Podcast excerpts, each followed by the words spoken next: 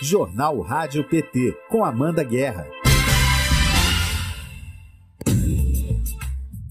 Quinta-feira, 4 de novembro de 2021, está no ar o Jornal Rádio PT, informação e luta popular nas suas manhãs. Bom dia para você que está ao vivo com a gente em radio.pt.org.br, no Facebook do PT Nacional, em 21 perfis de diretórios estaduais do partido e na TV PT no YouTube. Bom dia, Ludium! Bom dia para Márcia aqui, que é nossa intérprete de Libras, está começando o jornal. Daqui a pouco entra o Rodrigo também. Eu sou Amanda Guerra e a gente segue até às 10 da manhã, horário de Brasília, na frequência do Partido das Trabalhadoras e dos Trabalhadores. Hoje nós vamos ter a participação do secretário nacional de Meio Ambiente e Desenvolvimento do PT, Nilton Tato, falando diretamente da 26ª Conferência das Nações Unidas sobre Mudança Climática, a COP26, lá em Glasgow, na Escócia. E o sociólogo e especialista em relações internacionais Marcelo Zero analisa a participação do Brasil no evento. Hoje tem também Conexão América Latina com Rogério Tomás Júnior. Ainda nesta edição, vamos saber os destaques da pauta no Congresso Nacional e da atuação das bancadas do PT na Câmara e no Senado. Também vamos conferir os destaques de hoje no portal do PT Nacional. Quer mandar perguntas, mensagens? Fala com a gente pelo chat no YouTube ou pelo WhatsApp do jornal, que é o 61 9316 1527. 61 DDD de Brasília 9316 1527. Se inscreva no canal, curta este vídeo, ative o sininho de notificações e compartilhe a edição de hoje. Destaques do portal pt.org.br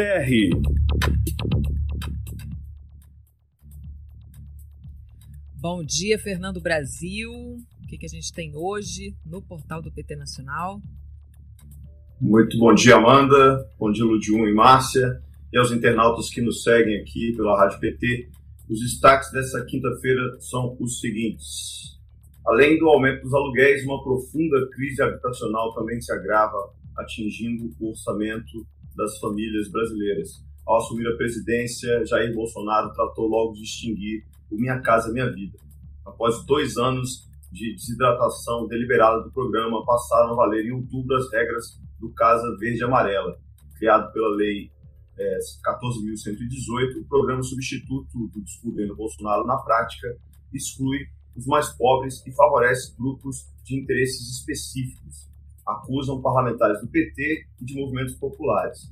Representantes da União dos movimentos de moradia e do movimento de luta nos bairros, vilas e favelas acusam o programa bolsonarista de atender apenas interesses do mercado imobiliário vamos denunciar o fato, especialmente, é, lembrando especialmente que hoje é comemorado o Dia da Favela.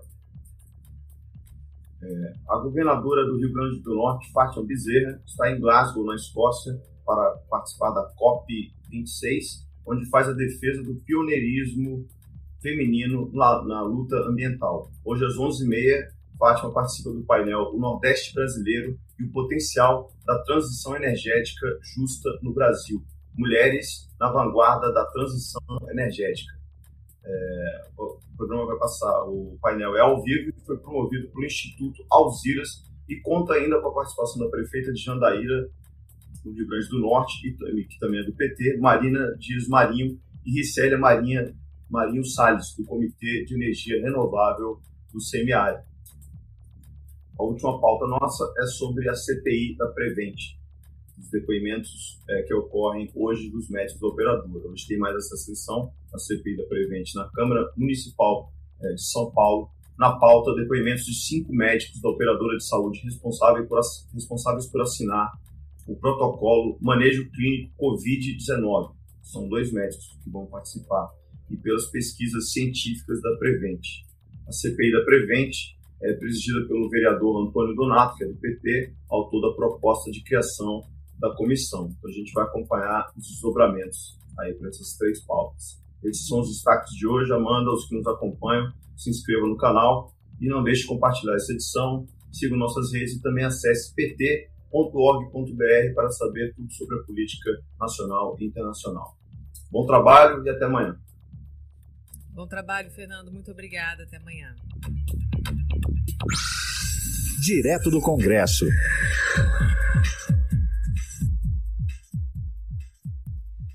Começa pela Câmara dos Deputados com o líder do PT, da bancada do PT, deputado Elvino Bongás. Bom dia, líder. Amanda, bom dia. Bom dia a todos que estão acompanhando. Sabe que ontem nós fomos numa sessão até duas da madrugada.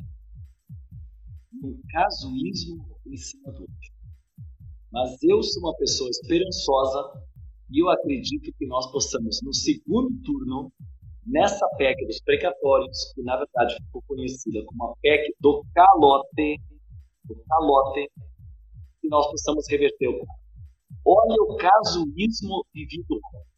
Você sabe que quando a gente está com uma missão oficial, vocês não têm entrevistas hoje, tanto do companheiro Tato, nossa querida Fátima, nossa governadora é, de Rio Grande do Norte, que estão lá na Escócia, COP, né, das Nações Unidas, eles estão em missão oficial.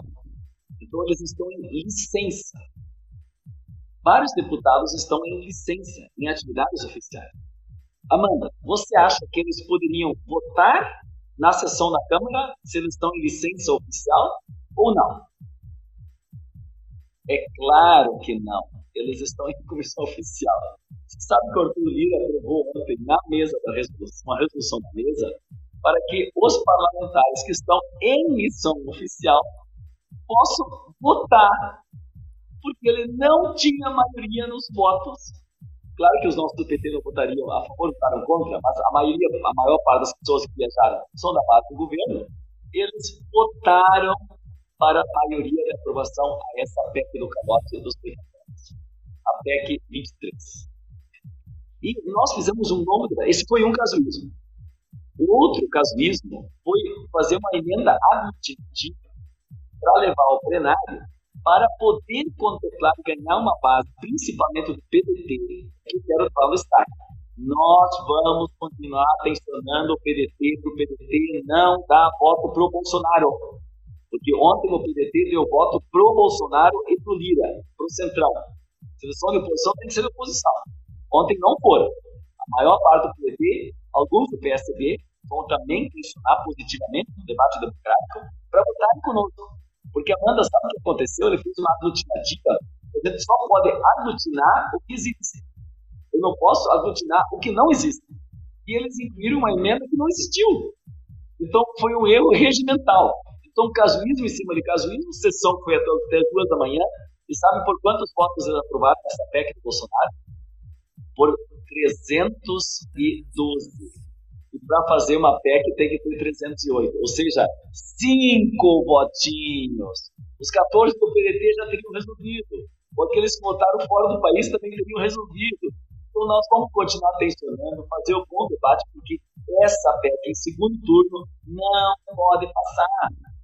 E é também a PEC da chantagem, é, Amanda além de ele dar um calote naqueles que têm créditos receber do governo, porque precatório é isso, né? passou por todas as decisões judiciais, o governo deve, ou para professores, ou para Previdência, ou para prefeituras, ou para governos estados, e ele não está pagando o que tinha que pagar. Então ele está dando pedalada, está descumprindo a lei, ele pode ganhar um impeachment. Então eles estão alterando a regra para fazer mais espaço fiscal para pagar o Auxílio Brasil, que é o desmonte que ele agora fez do Bolsa Família, acabou com o Bolsa Família. Eu falei um dia, com 18 anos, um bom programa social de inclusão, de, enfim, de geração de renda, de olhar os mais pobres, que eles nunca quiseram. Nunca quiseram. E agora, no ano eleitoral, acredite, Amanda, eles fizeram um programa que termina em 22. No dia que fechar a urna, no ano que vem, praticamente o programa termina é só eleitoreiro. E desses 100 bilhões, mais ou menos, que eles vão ter de limite fiscal, apenas um terço vai para o programa social. Então é mentira, é chantagem, e as pessoas que vão receber o, o, o Auxílio Brasil, que então seria o novo, novo nome que eles estão dando, seriam 17 milhões de pessoas. Só que agora tem 39 milhões de pessoas que estão ganhando auxílio emergencial.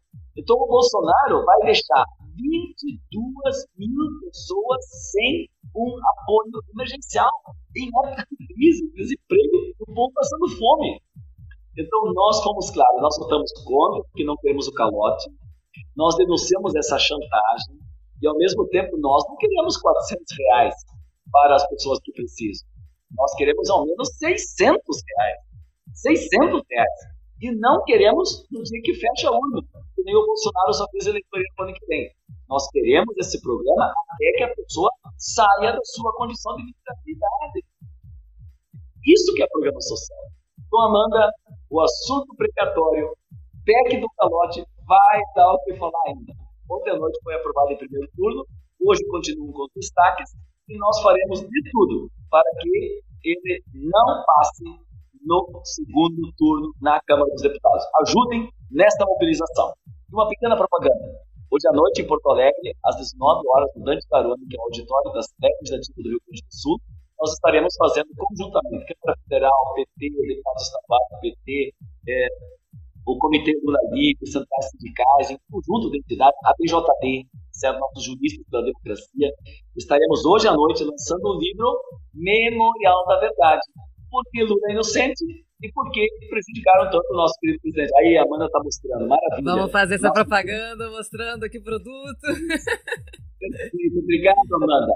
Hoje à noite, às 19 horas, estaremos em rede e, ao mesmo tempo, é, presencial na parte com toda a responsabilidade sanitária. Temos distanciamentos, álcool gel, máscara, tudo certinho. Hoje à noite, 19 horas, na, no Grande Tarone, na cidade legislativa do Rio Grande do Sul. Um grande abraço, muito obrigado. E a luta para não passar a PEC em segundo turno, a PEC do calote da turma do Bolsonaro.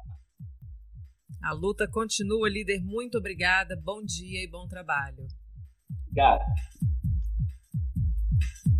PT tá on.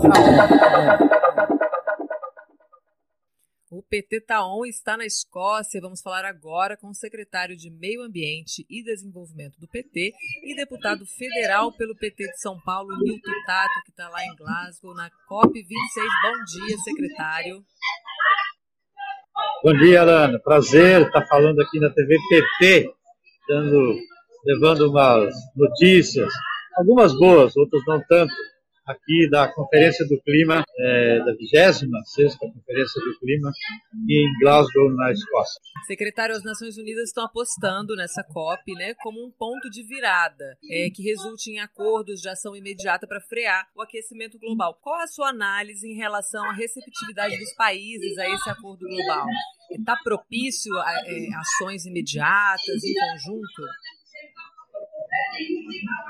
Alana, evidentemente que a expectativa de todos que estão participando dessa conferência é, e seguindo ao chamamento né, emergencial dos próprios cientistas, né, colocaram lá no relatório do IPCC, então há uma expectativa que nesta conferência é, os líderes mundiais é, tomem a, a, atitudes mais ousadas do ponto de vista é, de estabelecer metas de redução de gases de efeito de estufa.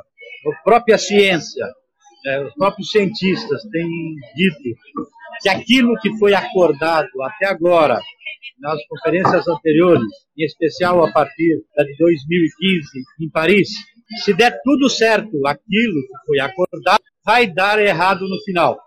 Quer dizer, não é o suficiente para a gente evitar o aumento da temperatura do planeta a 2 graus é, pós-revolução industrial. E a consequência desse aumento de temperatura é um pouco aquilo que a gente já vem assistindo, né, com secas prolongadas, aumento do nível do mar, e, portanto, isso pode é, aumentar e ter muita intensidade. Então, é essa a expectativa aqui, então, do ponto de vista desses acordos né, internacionais. Alguma coisa já se avançou. Tá? Evidentemente que esta conferência ela termina na próxima sexta-feira, são duas semanas, mas de um acordo específico né, de criação de um fundo para apoiar é, os povos indígenas, que são responsáveis pela proteção de pelo menos 80% das florestas em todo o planeta. Então, a boa parte da biodiversidade estão sob proteção desses povos indígenas. Mas nem a metade desses territórios estão sob domínio dos povos indígenas. Eles cuidam, mas não têm a segurança com devido à perspectiva de vida daquela, daquele povo, daquela comunidade que ajuda a conservar as florestas. A outra que foi anunciado ontem, um problema evidentemente dentro do Brasil, mas eh, no fim acabou também participando, de diminuir em 50% né, o gás metano até 2030. Tá? E 30, verdade, em 30% na verdade. E isso é, isso é um avanço do ponto de vista do acordo internacional, no âmbito da ONU. Então, essa é uma iniciativa aqui. Mas é importante deixar claro as pessoas que estão acompanhando a gente aí na TV PT, e tem dois Brasis aqui. Este, que é o nosso stand que eu estou agora, onde você tem a participação da civil, os movimentos populares, povos indígenas, quilombolas, camponeses, é, você tem academia, os parlamentares, inclusive de oposição, passam por aqui todos, que é o Brasil, o Brasil é, real, o Brasil que está preocupado com a crise climática, o Brasil que entende que o Brasil precisa fazer alguma coisa, fazer a sua parte, e que precisa chamar a responsabilidade do mundo todo, mas também para denunciar que no outro Brasil, que é outro stand oficial, que foi de certa forma privatizado pela Confederação Nacional da Agricultura e pela Confederação Nacional da Indústria, aquele Brasil está fazendo tudo errado, nem para atingir as metas acordado lá em 2015. E aí agora, o governo Bolsonaro se compromete com metas mais audaciosas, mas tem o descrédito do mundo todo, porque as políticas que estão sendo adotadas no Brasil não dialoga com aquilo que ele está se comprometendo em termos de diminuição de gás de efeito estufa. Então não vai dar certo. Não adianta falar e se comprometer com uma determinada meta aqui, quando os dores aí no Brasil, eu estou falando do aumento de queimadas, aumento de desmatamento, e desmatamento é a principal causa das emissões brasileiras, entendeu? Mostra para o mundo que o governo está mentindo. Então são dois Brasis aqui e nós precisamos resolver isso aí dentro do Brasil. Mas as pessoas que estão aqui, tirando a parte do governo, né, têm a responsabilidade de dizer para o mundo que o mundo precisa fazer alguma coisa e que o Brasil vai fazer a sua parte. Deputado, muitos países ricos investiram né, em planos de recuperação econômicas mais, é, mais, verdes, digamos assim. Mas a gente sabe que os mais pobres é são os que pagam né, a conta da mudança climática, do aquecimento global. Eu queria que o senhor comentasse a situação das pessoas mais pobres no Brasil e os impactos é, ambientais na vida dessas pessoas. Geralmente, quando acontece algum efeito das mudanças climáticas, como uma seca prolongada ou uma, uma tempestade. Quando acontece uma tempestade nas cidades, mais pobres é que moram nos lugares é, mais sensíveis, nos morros, e aí esses é que perdem os seus bens e perdem a vida. No campo, quando você tem uma seca prolongada ou uma geada tão forte como a gente observou esse ano no Brasil, tanto a geada grande, afetando sudeste e sul do país, como também a seca prolongada que pegou sul, sudeste e o próprio centro-oeste, a região do Cerrado também. Tá? Quem mais sofreu com esses impactos também foram os camponeses, os quilombolas, os indígenas. Esses é que têm um impacto maior quando perdem, entendeu, a sua produção, a sua roça. Só dando um exemplo do que é porque esse impacto. E isso ocorre em todo o planeta. O mais pobre é que sofre os maiores impactos. Por isso, também tem a relação da desigualdade entre as nações. Tem dentro dos países nações. E o governo brasileiro sempre teve uma postura de chamar a responsabilidade é, diferenciada entre esses países.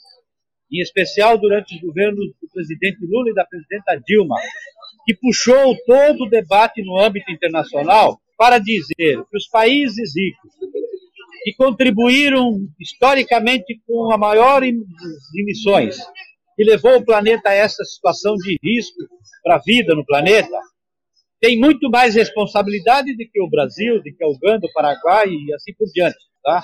E, portanto, os países em desenvolvimento, como o Brasil, precisa de apoio, tecnologia, recursos para poder criar qualidade de vida, enfrentar desigualdade, gerar emprego, gerar renda.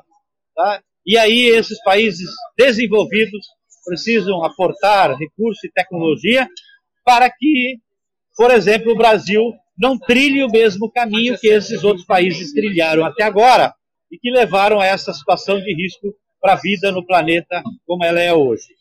Então, esse debate no âmbito internacional, que o Brasil era protagonista, o Brasil liderava, porque o Brasil fazia a lição de casa, o Brasil perdeu. O Brasil não é mais é, é, é não é mais reconhecido internacionalmente nesse papel. Mas o Brasil é o país que tem as melhores condições para fazer essa transição em toda a cadeia produtiva, de se comprometer em diminuir as emissões com as suas condições naturais, seu território, de continuar produzindo alimento, produzir, proteger florestas, de proteger os povos indígenas, quilombola, populações tradicionais, de gerar emprego, de gerar emprego e renda para o povo brasileiro, né, de fazer toda a transição, inclusive energética, de avançar cada vez mais na produção de energia limpa. O Brasil é o país que tem as melhores condições para fazer isso. Por isso que nós precisamos ter um governo que seja do tamanho do Brasil. Porque o Brasil é um país grande, reconhecido internacionalmente pela sua importância. Mas hoje a gente tem um governo muito pequeno, que não tem o reconhecimento internacional. Então, nós temos todas as condições. Enfrentamos esses debates, lideramos esse debate. E por isso que é importante a gente né, tirar o Bolsonaro né, e oxalá o presidente Lula volte para fazer o papel que já fez no âmbito internacional, que é liderar esse debate e chamar a responsabilidade do mundo todo né, da, sobre a crise climática e levando o Brasil adiante como exemplo para o mundo todo. Deputado, só para finalizar, né? Hoje o foco vai ser, o foco da COP vai ser essa aceleração na transição global para energia limpa, né? E o senhor comentou agora que o Brasil tinha uma grande oportunidade de ser protagonista nessa discussão por conta da, da energia eólica, né? As fontes renováveis. Eu queria perguntar para o senhor é, é, como é que está a, a receptividade da COP com os indígenas brasileiros que estão aí numa delegação e também estão marcando presença. Como é que está essa relação dos nossos povos originários dentro da, da, da conferência? A primeira, acho que é importante dizer que a delegação brasileira presente aqui, eu estou falando da sociedade civil, tá, dos povos indígenas, movimentos, é a segunda maior delegação aqui na COP, para mostrar o quanto que tem esse outro Brasil sério, entendeu? Né, compromissado com esse debate da crise climática. Então, a delegação indígena é grande, aqui tem mais de 40 lideranças indígenas, tá, que influencia no debate. Nós temos aqui, também pela primeira vez, uma presença maciça de toda a coalizão negra, os quilombolas, né, os negros e negras, juventude das periferias das cidades de São Paulo, marcando presença para poder também mostrar sua voz, justamente naquele debate que você mencionou agora há pouco, tá?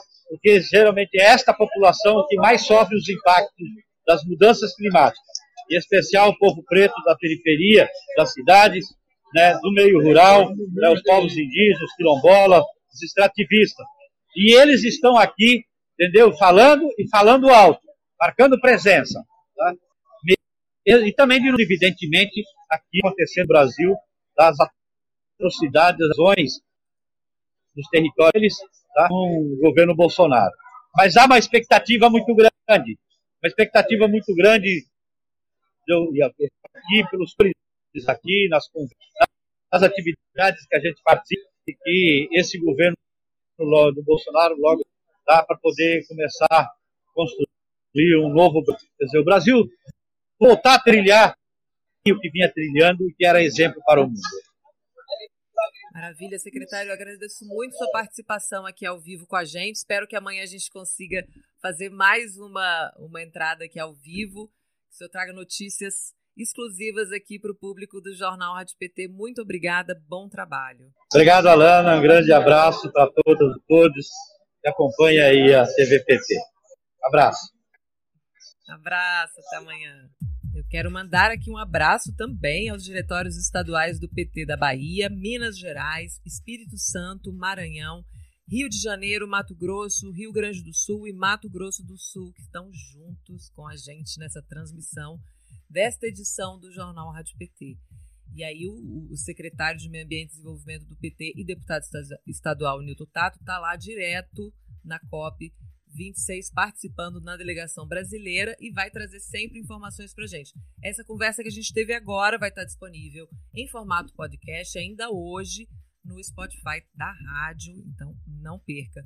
Agora a gente volta com a Thaís. A Thaís está pronta, produção? Thaís Ladeira, vocês, vocês acham que ela não vai falar com a gente hoje? A Thaís vai falar com a gente hoje. Olha ela aí.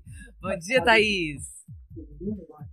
Oi, bom dia, Amanda. Bom dia para você que está na sintonia do nosso jornal, Jornal Rádio PT, tanto pela TV quanto pela rádio.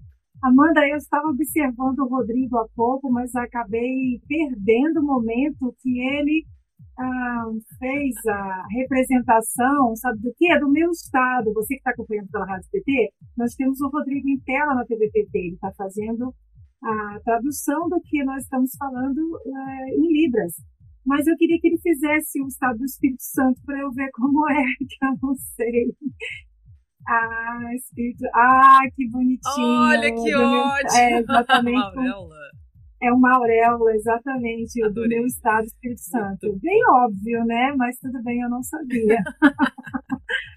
então, Amanda, que ótima entrevista, essa conversa com o deputado e também secretário do PP, no contato direto de, da Escócia. E eu queria trazer para vocês também só mais informações sobre uh, uma matéria que está no site do PT no Senado a respeito ainda da COP26. Nós temos dois senadores, Amanda, presentes uh, nesta conferência mundial. O senador Jacques Wagner, que é presidente da Comissão de Meio Ambiente, e também o senador Jean Paul Prats, do PT do Rio Grande do Norte. Então, é, a matéria diz que a atuação do governo da COP26 só aumenta a desconfiança mundial sobre o Brasil. Olha, a gente pode listar apoio a garimpeiros ilegais que assassinam os povos originais e poluem as áreas da Amazônia, desamparo da população indígena em plena pandemia, incentiva o fogo ao desmatamento em nome de pastagens e plantios em áreas de proteção ambiental,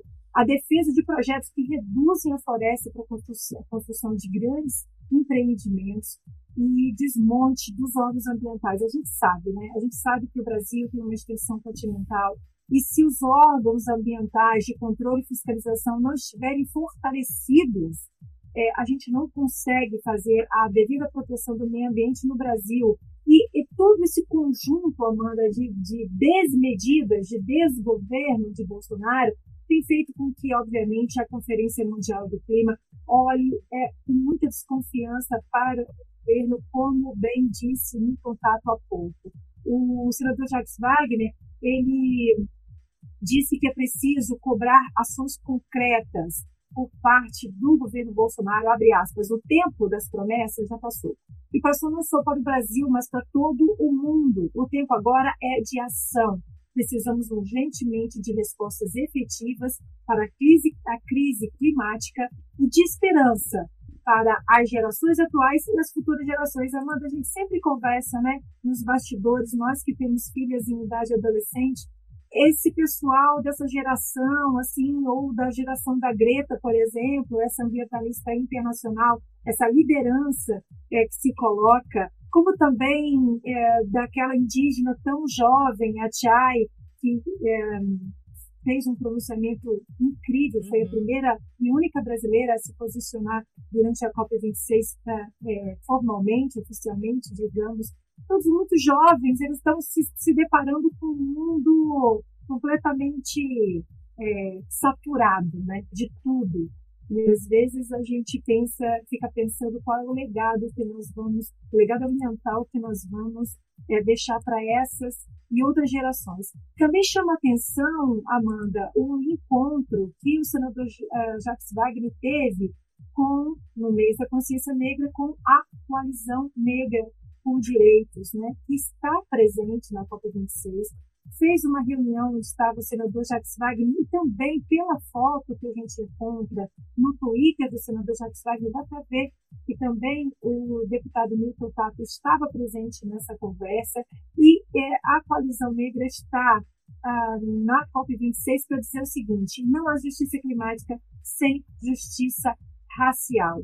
Essa é uma causa que é muito, é uma relação muito ah, digamos, coerente né, entre o empobrecimento das populações e como elas são atingidas pelos problemas climáticos no mundo todo, Amanda. Na verdade, não são elas, é, não é a população negra e a população periférica que gera problemas tá, ambientais, ou seja, excesso de lixo, emissão de, de gases poluentes, é, mas são elas que sofrem é, cotidianamente com isso. Eu sei que daqui a pouquinho você vai conversar com o nosso assessor parlamentar Marcelo Zero sobre é, como que o Brasil está sendo visto nessa conferência internacional e quais as consequências para isso, mas queria deixar esses dois registros sobre a participação do senador Jacques Wagner, que está ah, muito atento a tudo que está sendo discutido como possibilidade de mudanças da legislação brasileira, por exemplo, para que a gente tenha uma legislação de maior proteção em relação ao meio ambiente. Agora, por falar em mês da consciência negra, Amanda, a outra matéria que também está no site do PT no Senado é sobre a vontade da bancada do PT de reforçar apoio para a pauta antirracista nesse mês de novembro. É uma das prioridades, portanto, da bancada do PT, é a aprovação de projetos que auxiliem o país no combate ao racismo, né? Como, por exemplo, aquele projeto que tipifica a injúria racial como crime. Então, é bom lembrar que esse mês, celebrado no dia 20 de novembro, Dia da Consciência Negra, mas a gente expande para o mês inteiro de novembro, chamado Mês da Consciência Negra, e essa forte atuação da bancada, liderada pelo senador Paulo Rocha, do PT do Pará, vem exatamente apoiar o senador Paulo Paim, do PT do Rio Grande do Sul, o único senador negro do Brasil, para que esses projetos se coloquem para discussão no plenário do Senado. É, abre aspas para o senador Paim. É urgente que o Senado aprove projetos de combate ao racismo. Então, Amanda, à medida que esses projetos forem sendo colocados na pauta do Senado, eu volto para falar mais e melhor sobre eles porque né, o nosso programa precisa andar. Daqui a pouquinho você recebe Marcelo Zero aqui conosco. Então eu volto amanhã, dia de sextou, com muitas novidades sobre o nosso programa especial às 5 da tarde. Eu conto mais amanhã. Uma ótima quinta-feira para você, para todo mundo que nos acompanha e até lá. Muito obrigada, Thaís. Amanhã a gente vai sextar com tudo aqui nesse jornal. Obrigada, bom dia.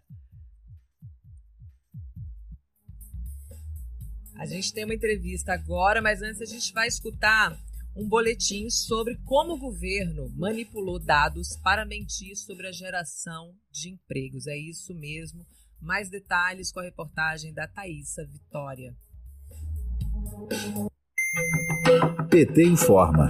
O Brasil passou vergonha por conta da posição do governo Bolsonaro no primeiro dia de trabalho da COP26. A conferência sobre o clima das Nações Unidas é realizada em Glasgow, na Escócia. O presidente da República não compareceu à conferência e afirmou que o Brasil sempre foi parte da solução, não do problema das mudanças climáticas mas os ambientalistas pediram aos delegados da COP26 que não confiem nas promessas de lavagem verde do governo brasileiro. Os senadores do PT Jacques Wagner da Bahia e Jean Paul Prats do Rio Grande do Norte estão presentes na reunião da COP26 e reiteraram as críticas ao governo Bolsonaro. Jean Paul Prats, líder da minoria no Senado, reforça, entre aspas, Bolsonaro não é bem-vindo fora do Brasil. Já o presidente da Comissão de Meio Ambiente do Senado, Jacques Wagner, aponta que o governo brasileiro precisa sinalizar com algo mais do que promessas. O senador defende uma mudança objetiva da política ambiental do Brasil.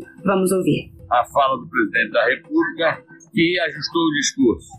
Botou o discurso do jeito, pelo menos, que é o jeito que se fala hoje no mundo sobre a questão ambiental E o ministro do Meio Ambiente também está anunciando mais um passo, mais compromisso com as nossas NDC, os nossos compromissos com a área ambiental do Acordo de Paris. Bom, para todos dois, eu sinceramente vou dizer, é bom o anúncio, é bom a mudança de fala, já melhora, mas para mim eu prefiro ter calma. Eu quero saber se a mudança de fala vai corresponder a uma mudança de atitude, ou seja, uma mudança objetiva na política ambiental no Brasil.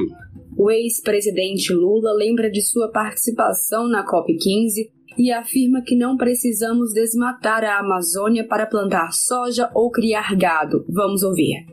Em se tratando do meio ambiente, tem muita gente boa de discurso e muita gente que não coloca em prática 10% do discurso que faz. Eu, em 2009, eu fui a Copenhague, na COP15, e o Brasil assumiu um compromisso de diminuir 80% o desmatamento da Amazônia e nós cumprimos. Agora, os outros países precisam cumprir aquilo que falam. Nós queremos efetivamente dizer ao mundo inteiro: não precisamos desmatar a Amazônia para plantar soja ou para criar gado. O Brasil tem terras incomensuráveis para plantar sem precisar derrubar.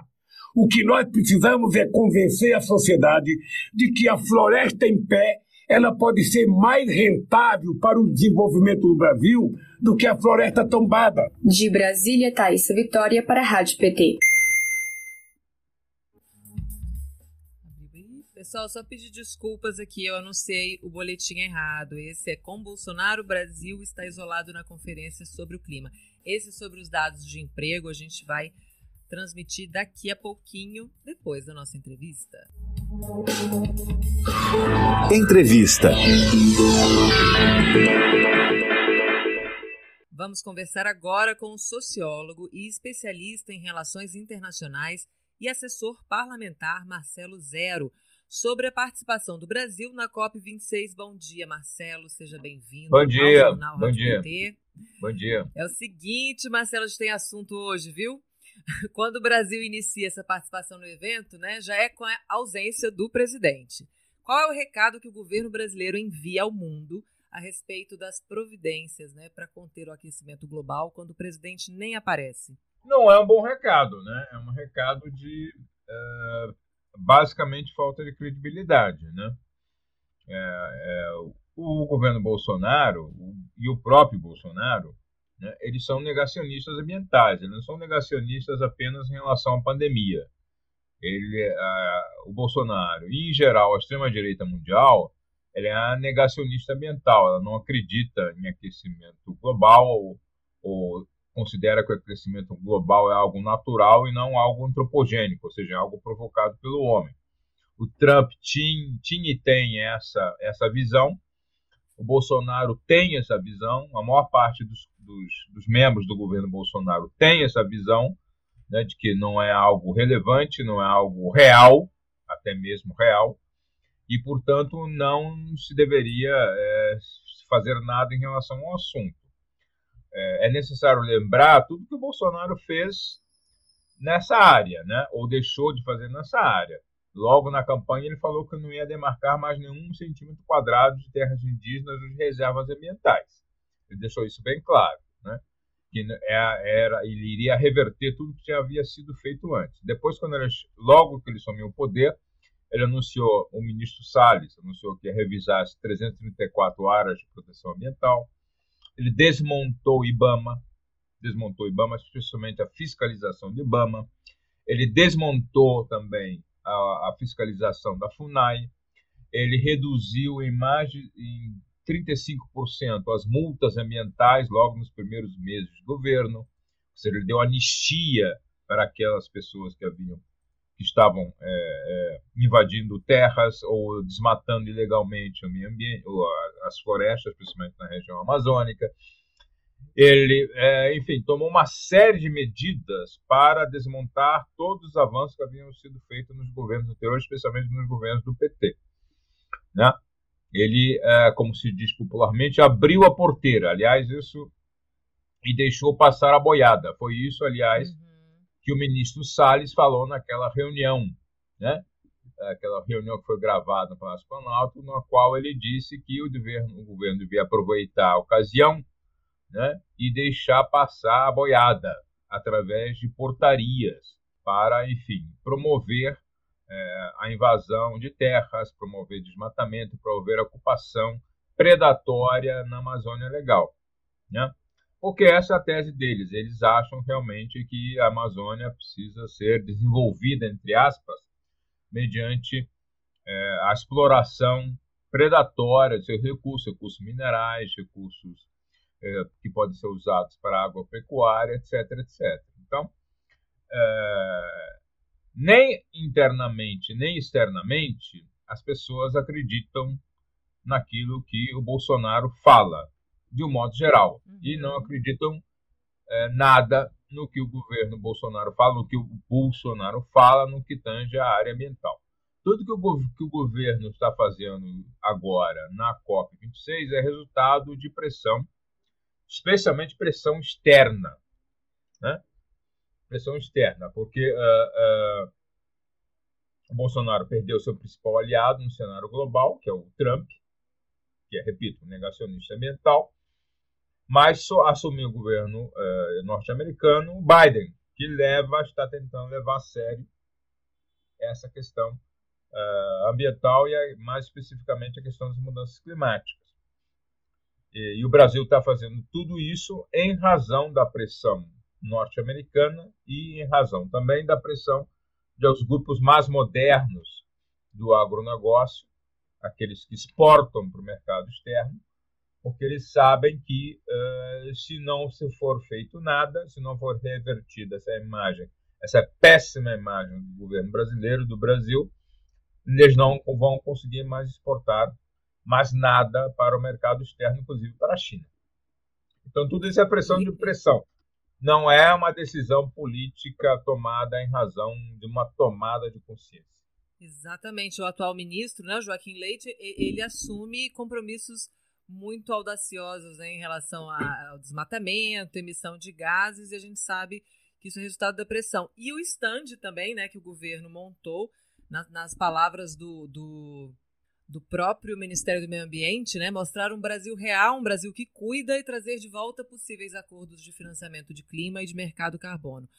Os países é, é, veem essa, essa, essa atitude com muita ressalva, né? Porque, como você mesmo falou, a questão das queimadas, o mundo inteiro está é, tá, assistindo queimadas e desmatamento recordes, e também teve aquela demissão do coordenador do Fórum Brasileiro de Mudança do Clima em plena COP26. Como é que isso refletiu lá, Marcelo? Repercutiu, repercutiu mal, porque é, as pessoas que estão lá não são bobas. Né? Elas sabem que é, o governo brasileiro tem esse déficit enorme de credibilidade e não realmente acredita em, em mudanças climáticas antropogênicas. Né? Então, é, a demissão foi mais um tijolinho, digamos assim, nessa, nessa ausência de credibilidade das promessas que estão sendo feitas pelo Brasil. É, muitas das promessas são até questionáveis em si mesmas. Por exemplo, reduzir ah, as emissões é, até 2030, né? 50% até 2030. 50%. É. É, é, só que a meta anterior era 43%, mas tomando como base a emissão de 2,1 bilhão de toneladas né, de CO2 em 2005. Só que essa, essa base de cálculo ela foi é, modificada. Então está se usando agora entre 2,4 bilhão e 2,8 bilhão. Se for 2 bilhões, se for 2,8 bilhões, redução de 50% é menos do que redução de 43% com base de cálculo 2,1 bilhão, 2,1 bilhões. Então, no primeiro caso, ou seja, no caso da redução de 43% com 2,1 bilhões de, de toneladas como base de cálculo, o Brasil poderia emitir a 1,2 eh, bilhão de toneladas até 2030. No caso de redução de 50%, mas com, com base de cálculo 2,8 bilhões, você poderia emitir 1,4 bilhão, 200 milhões de toneladas a mais em 2050. E se for 2,4 bilhões a base de cálculo, fica ela por elas, 6 por 62. Então, na realidade, é uma, é uma, uma promessa que, a depender da base de cálculo sobre a ela é feita, ela pode até aumentar o grau de emissão em 2030 ou ficar é, efetivamente é, no mesmo nível. Então, é uma coisa que não, não faz efeito. É, há a promessa de redução de 30% de metano, é, foi imposta pelos Estados Unidos, foi exigida pelos Estados Unidos, ela também ela é significativa, porque, de fato, metano é 80, 80 vezes mais é, é, produtor do efeito estufa do que o CO2, mas embora ele se dissipe muito mais rapidamente na atmosfera, então ele poderia ter um efeito de curto prazo importante, é, é, é, essa redução não foi, não está atrelada a um mecanismo aferível de metas concretas e de um plano de trabalho que mostre efetivamente como isso vai ser, vai ser feito. Então, como a maior parte das, das promessas que estão sendo feitas são promessas, digamos assim, vazias. Né? Uhum. Né? Porque você tem que mostrar na COP, nessa COP, você tinha que mostrar para os demais países não apenas a, a, a, as suas promessas, as suas metas gerais, mas também mostrar como que você faria isso, né? Qual a metodologia, em que áreas que você faria, né? Onde que você reduziria, de que forma você reduziria. E isso não foi feito. Esse dever de casa, digamos assim, não foi feito, né? Você tinha, você tinha que fazer um plano detalhado, transparente, aferível, de metas, de consecução das metas, e isso não foi feito. Foi, o Brasil levou para a COP26 uma, um ajambrado, um mal ajambrado, né, é, somatório de declarações vazias. E as pessoas que estão lá, entendem do assunto, sabem disso perfeitamente. Que o Brasil não fez efetivamente seu dever de casa, não, não elaborou esse plano detalhado, consistente do ponto de vista técnico, para mostrar como que o Brasil vai chegar a essas metas. Então todo mundo, ninguém está acreditando muito no que o Brasil está falando, especialmente vindo de quem vem, vindo de um governo que sempre agrediu o meio ambiente, sempre agrediu as comunidades indígenas. Aliás, o número de indígenas mortos esse ano foi 60% maior que no ano passado em razão justamente dessas invasões de terra, dessa pressão extraordinária dos grandes grupos econômicos e de gente que quer explorar predatoriamente a Amazônia é, em cima dessas comunidades indígenas. Eu estou conversando com o especialista em relações internacionais e assessor parlamentar Marcelo Zero. Essa entrevista vai estar disponível em podcast ainda hoje no Spotify da rádio. Marcelo, a ONU lançou um alerta vermelho, né? Foi classificado alerta vermelho é, quando divulgou o painel, os resultados né, do, do painel intergovernamental sobre mudança climática. O relatório, que foi preparado por 234 cientistas, um deles, esse que pediu demissão, de 65 países, mostrou que sem reduções rápidas, sustentadas e de larga escala nas emissões de gases, a meta de limitar o aquecimento global a 1,5 né, graus Celsius previsto no Acordo de Paris não será possível. E os dados mostram que a influência humana fez aquecer o clima num ritmo nunca visto em dois mil anos.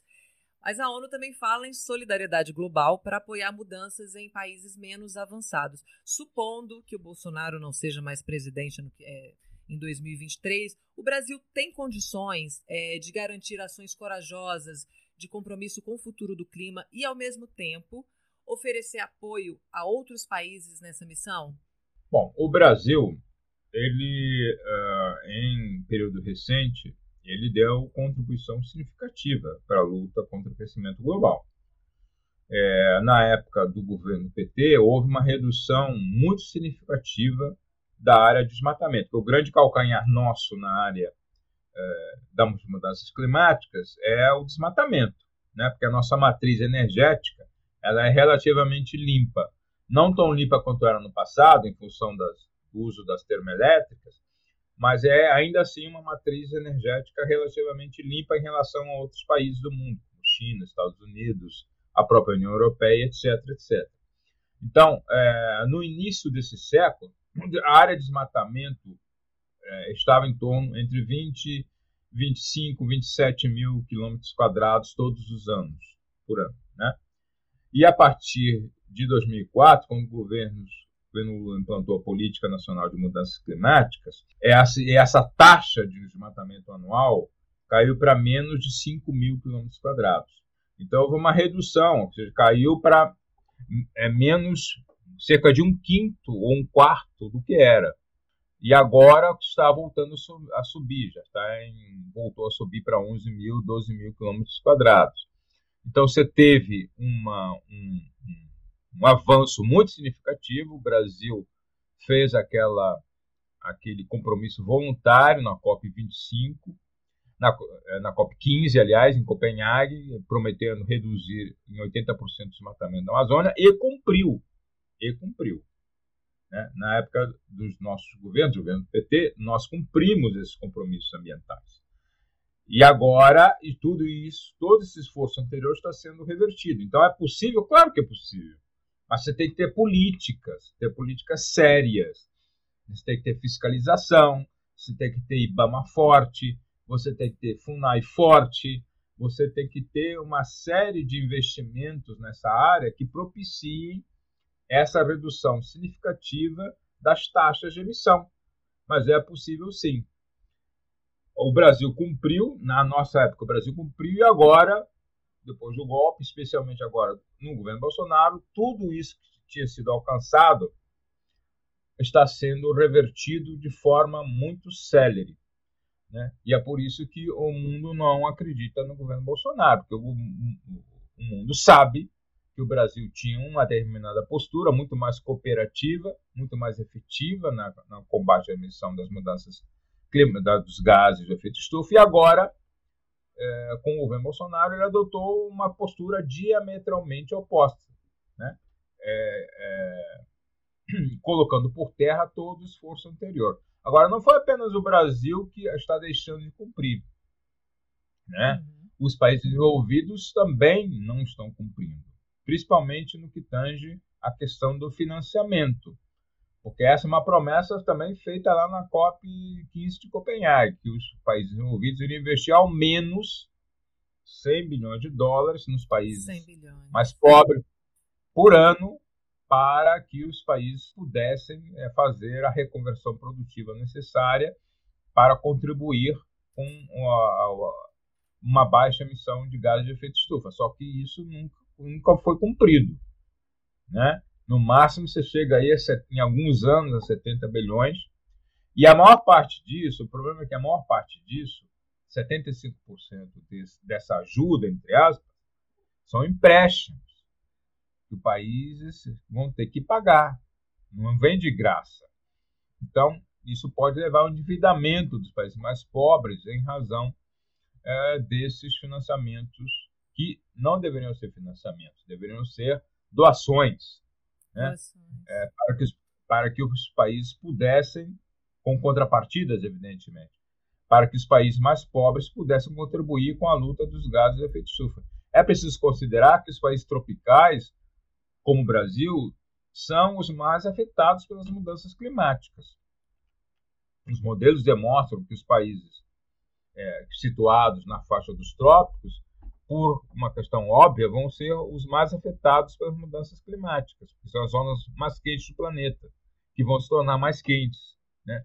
No caso do Brasil, se a taxa de desmatamento continuar, nós vamos ter a savanização da região amazônica e, consequentemente, a perda dos chamados rios voadores, que irrigam toda a agricultura do centro-oeste e do sudeste, e com isso nós vamos ser é, extremamente prejudicados prejudicados socialmente, humanitariamente e, so, sobretudo, também economicamente, porque nós vamos perder, é, se isso acontecer, nós vamos perder a nossa agricultura. A competitividade na nossa agricultura vai, vai para o espaço literalmente para o espaço sob a forma de fumaça. Né? Nós não vamos ter mais agricultura, não vamos ter mais soja, né? não vamos ter mais milho, não vamos ter mais é, carnes, né? porque nós vamos perder os rios voadores que vêm da Amazônia, que irrigam toda essa agricultura que hoje em dia é extremamente competitiva. Então, os países tropicais, inclusive os nossos, o nosso país, vão ser os países mais prejudicados caso essa mudança climática persista sem controle. É por isso que a, a redução do desmatamento, a redução das emissões de gases de efeito estufa é do interesse nosso, não é interesse de países, dos Estados Unidos de outros países. É do nosso interesse nacional né, reduzir o desmatamento ou zerar o desmatamento né, e é, reduzir significativamente as nossas taxas de emissão de gás de efeito estufa, porque isso vai nos prejudicar fortemente. Tá certo, Marcelo. Muito obrigada pelas suas análises, pela sua participação aqui hoje no Jornal Rádio PT. Bom dia para você. Bom dia a vocês e obrigado pela oportunidade. Para quem está chegando agora, eu acabei de conversar com o especialista em relações internacionais e assessor parlamentar Marcelo Zero sobre a participação do Brasil na COP26 na Escócia. Se você chegou agora, não se preocupe, a entrevista vai virar podcast ainda hoje, você pode conferir na Rádio PT e no nosso perfil do Spotify. Olha que notícia boa que eu recebi aqui, que nós recebemos do nosso companheiro João Ricardo Roque ele finalizou, ele está filiado, foi homologada a filiação dele ao Partido dos Trabalhadores e das Trabalhadoras. Bem-vindo! Parabéns para o João Ricardo Roque. A gente está esperando aquele seu áudio para gente. Agora você é PT, então a gente quer um áudio seu para a gente exibir aqui no jornal, contando a sua história de filiação ao partido, hein? Aí ele comenta também aqui a decepção dos votos né, na, na, na PEC de ontem. O Neilton Pinto está falando de Coroadinho em São Luís do Maranhão. A Mariusa Batista está em Itapetinga, Bahia. Tamo junto, tamo sim, Mariusa. Uh, aqui é a Josi Negreiros reclamando do Lira, que está passando o rodo na Câmara, aprova o que quer e quando quer. Ano que vem, a campanha para deputados e senadores, é, este com poucas vagas, tem que ser intensa nos portões, morros, favelas, leitos de rua com excluídos e precarizados. Muito bem. Falando em favela, que nosso companheiro Fernando Brasil disse que hoje era o dia da favela, ia fazer uma matéria sobre né, o déficit de moradia. É, o termo favela aparece pela primeira vez em um documento oficial no dia 4 de novembro de 1900. A favela mais antiga do país fica no Morro da Providência, Rio de Janeiro. O local começou a ser ocupado por soldados que participaram da Guerra de Canudos. Por isso, hoje, 4 de novembro, é o dia da favela. Agora eu vou chamar. O, o, o Rogério tá pronto, gente? Posso chamar o Rogério? Tá no link e testado. Então, então vamos hoje, vamos rodar aquela vinheta bonita que a gente adora. Conexão América Latina com Rogério Tomás Júnior. Bom dia, Rogério Tomás Júnior, como vai? Bom dia, Amanda, tudo bem? Bom dia todo mundo que está acompanhando o Rádio Jornal. Um prazer ouvir o querido Marcelo Zero. Sempre uma aula dele falando sobre geopolítica, sobre relações internacionais e os assuntos correlatos.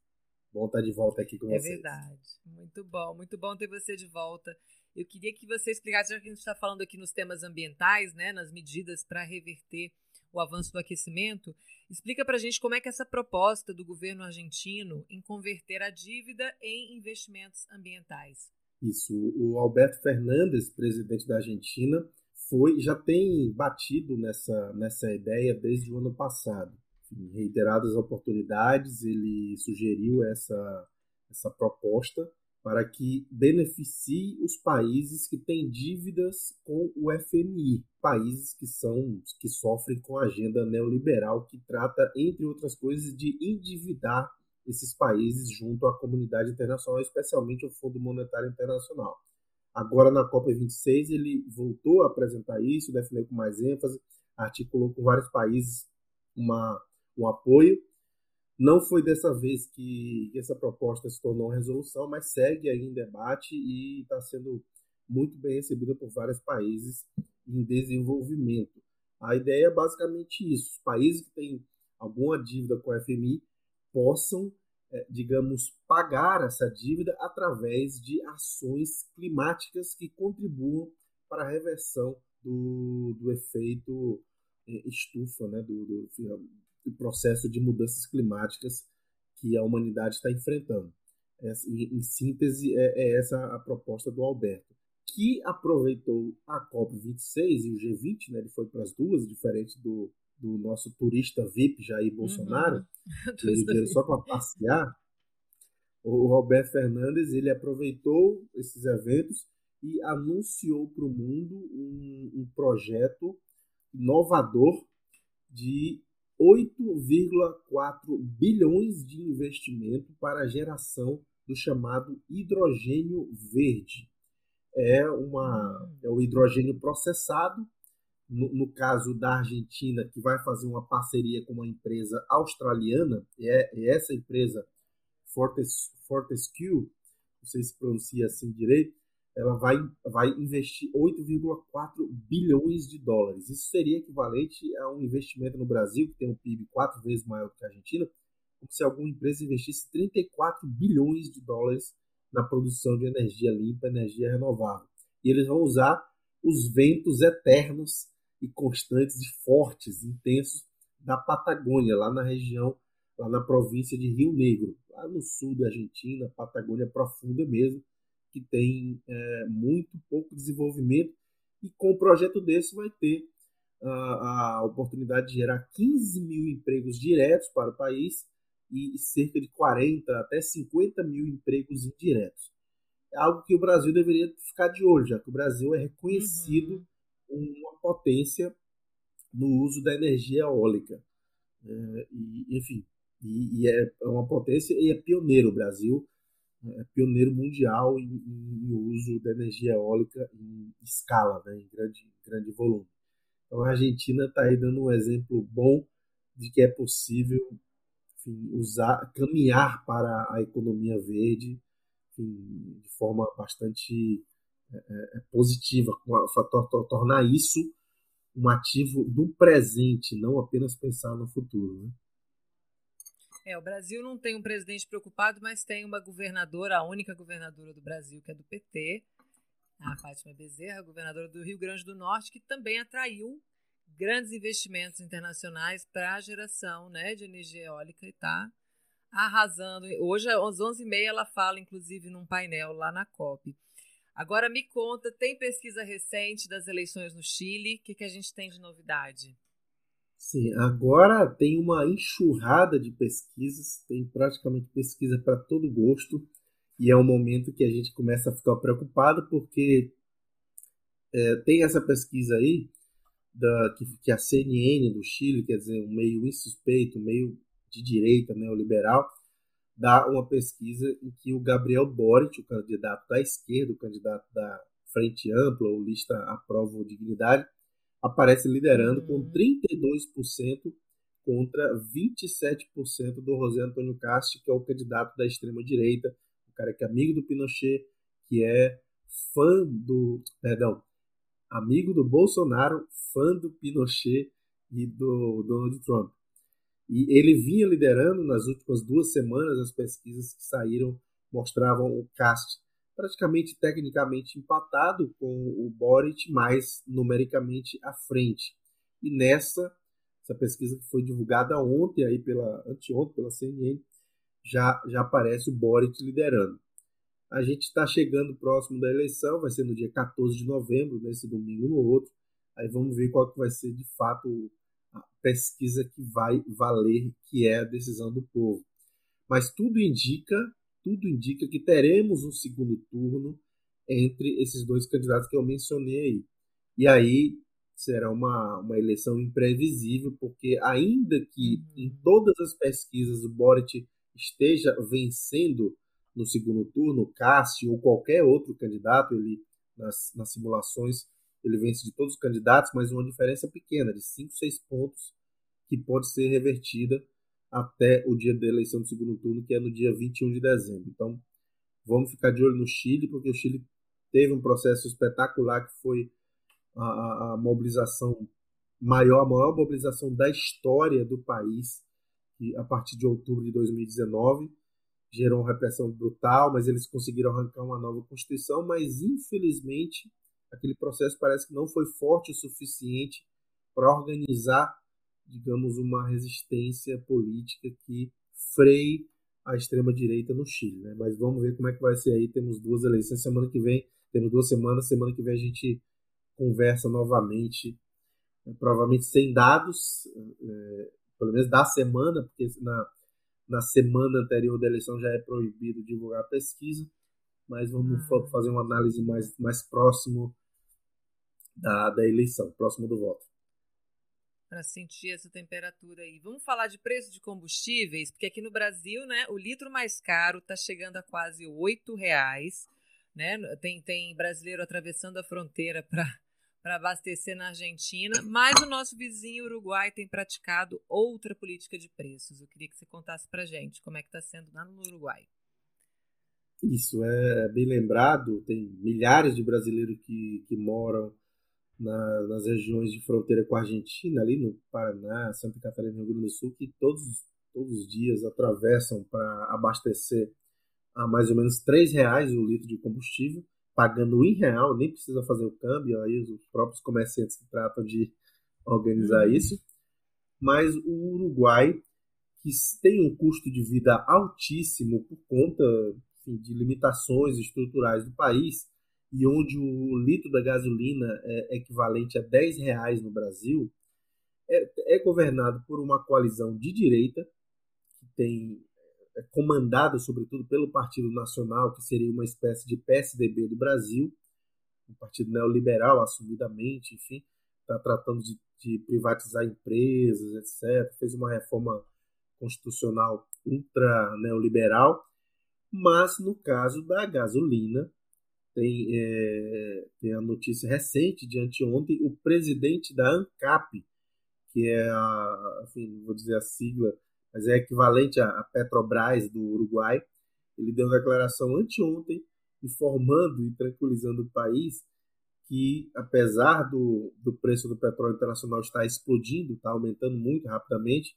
a ANCAP tem condição de segurar o preço, o valor do litro para o consumidor, por vários meses. É exatamente o contrário da política que o Brasil faz. E olha que a Petrobras tem muito mais lastro, tem muito mais condição de segurar pressões inflacionárias externas, pressões, pressões de reajuste interno do que externas, do que uma empresa como a Ancap, que é muito pequena. E foi exatamente o que os governos do PT fizeram, trataram de priorizar o conjunto da sociedade para a política de preços da Petrobras e não priorizar os acionistas, como tem aí na notícia. Isso aí mostra o contraste, né? Em cima do Uruguai, do jornal lá diária, ANCAP tem lucros acumulados, ganâncias é lucros, é, lucros acumulados para manter o preço dos combustíveis por vários meses, disse seu presidente. E aí a política da Petrobras, do governo Bolsonaro, Petrobras dobra o valor antecipado aos acionistas após lucro de 75 bilhões. Ou seja, mesmo um governo de direita, como é o do Uruguai, neoliberal como é o do Uruguai, tem a dignidade e a decência de priorizar o conjunto do país e não os acionistas ou os interesses hum. da empresa diretamente. Né? Então, isso é muito contrastante. Que análise incrível. Hoje a gente falou bastante, a gente andou bastante aí pelo continente. Eu te espero na semana que vem de novo, Rogério Tomás Júnior, com mais análise, mais Chile. E a gente fica aqui na torcida para ver se esse candidato vira, hein? Maravilha, um grande abraço, Amanda. E só rapidinho, duas frases. Dizer claro. que ontem aconteceu um, um, um, um ato muito triste, um ato pavoroso, que supera até Bolsonaro foi protagonizado pelo Maurício Macri, ex-presidente da Argentina, ex-presidente neoliberal, que arrancou durante uma. Ele chegou para prestar um depoimento num processo que ele responde por espionagem ilegal.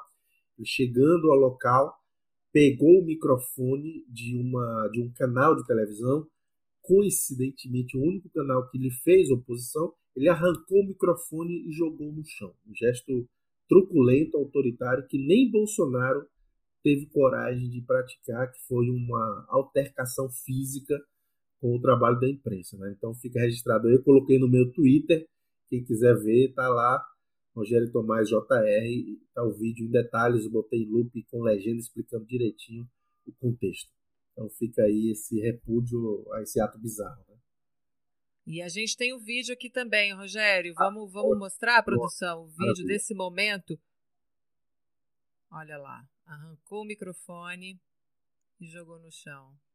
Repetindo agora, para quem está pela rádio, mostra o vídeo, Macri puxando o microfone do jornalista e jogando no chão. Não, é, é coisa.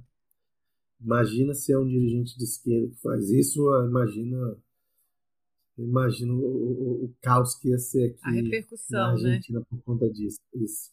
Exatamente. Bom, é isso. A gente termina com essa imagem triste, mas a gente segue na esperança, né, Rogério? Semana que vem que a gente tenha notícias mais animadoras dos nossos países vizinhos. Muito obrigada por mais uma participação aqui no Jornal Rádio PT. Bom dia. Eu que agradeço. Bom dia. Um grande abraço, Amanda. É isso, a gente tem mais mensagens aqui. Eu vou ler rapidamente, que a gente já passou um pouquinho do horário. o Daniel Melo, bom dia, Daniel, falando lá de Canoas, no Rio Grande do Sul. O Luiz Felipe Peralta lembrando do segundo turno de votação da PEC, dos precatórios. Então temos que lutar para virar voto, pressionem os deputados nas redes. Sem votos da oposição, o governo não consegue aprovar seu projeto de calote. Tá aqui o Luiz Felipe Peralta lembrando da importância dessa pressão. Claudemir Slovak falando de Limeira, São Paulo. PT na veia, tudo da mesma cor. Minnesota Clay diz que a, a Chai, né, a, a única brasileira a falar lá na COP26, que é indígena de Rondônia, falou muito bem na COP. A Rádio PT poderia, poderia chamar a Tchai para uma entrevista. Claro que a gente vai chamar, a gente já está tentando, na verdade, viu, Minnesota? Não se preocupe, porque está no nosso radar. Continuem mandando as sugestões de vocês, mensagens, perguntas, participando com a gente aqui ao vivo. É sempre um prazer estar com vocês aqui nas manhãs de segunda a sexta. O Jornal Rádio PT termina agora, mas a Rádio PT continua 24 por 7 com informação, podcast, muita música boa para você acompanhar. Sintoniza lá na nossa web rádio. Falei certo agora, Lude? Eu chamei de rádio web, rádio web e o Lude me corrigiu. Ele falou que é web rádio. Depois a gente explica esses conceitos para vocês. Não percam nossa explicação no nosso próximo episódio. Siga a Rádio PT, aproveite nosso conteúdo também no Spotify. Muito obrigada ao PT da Paraíba, Pará, Rondônia, Roraima, Amapá e São Paulo, com a gente aqui diariamente na retransmissão do Jornal Rádio PT. A gente se vê amanhã ao vivo, a partir das nove da manhã, em radio.pt.org.br, pela TV PT no YouTube, pelo Facebook do PT Nacional e mais desses 21 diretórios que a gente está saudando aqui todos os dias. Se inscreva no canal, curta os vídeos, acompanhe a rádio, o portal e siga as nossas redes sociais. Muito obrigada pela sua companhia. Rádio PT, aqui toca democracia.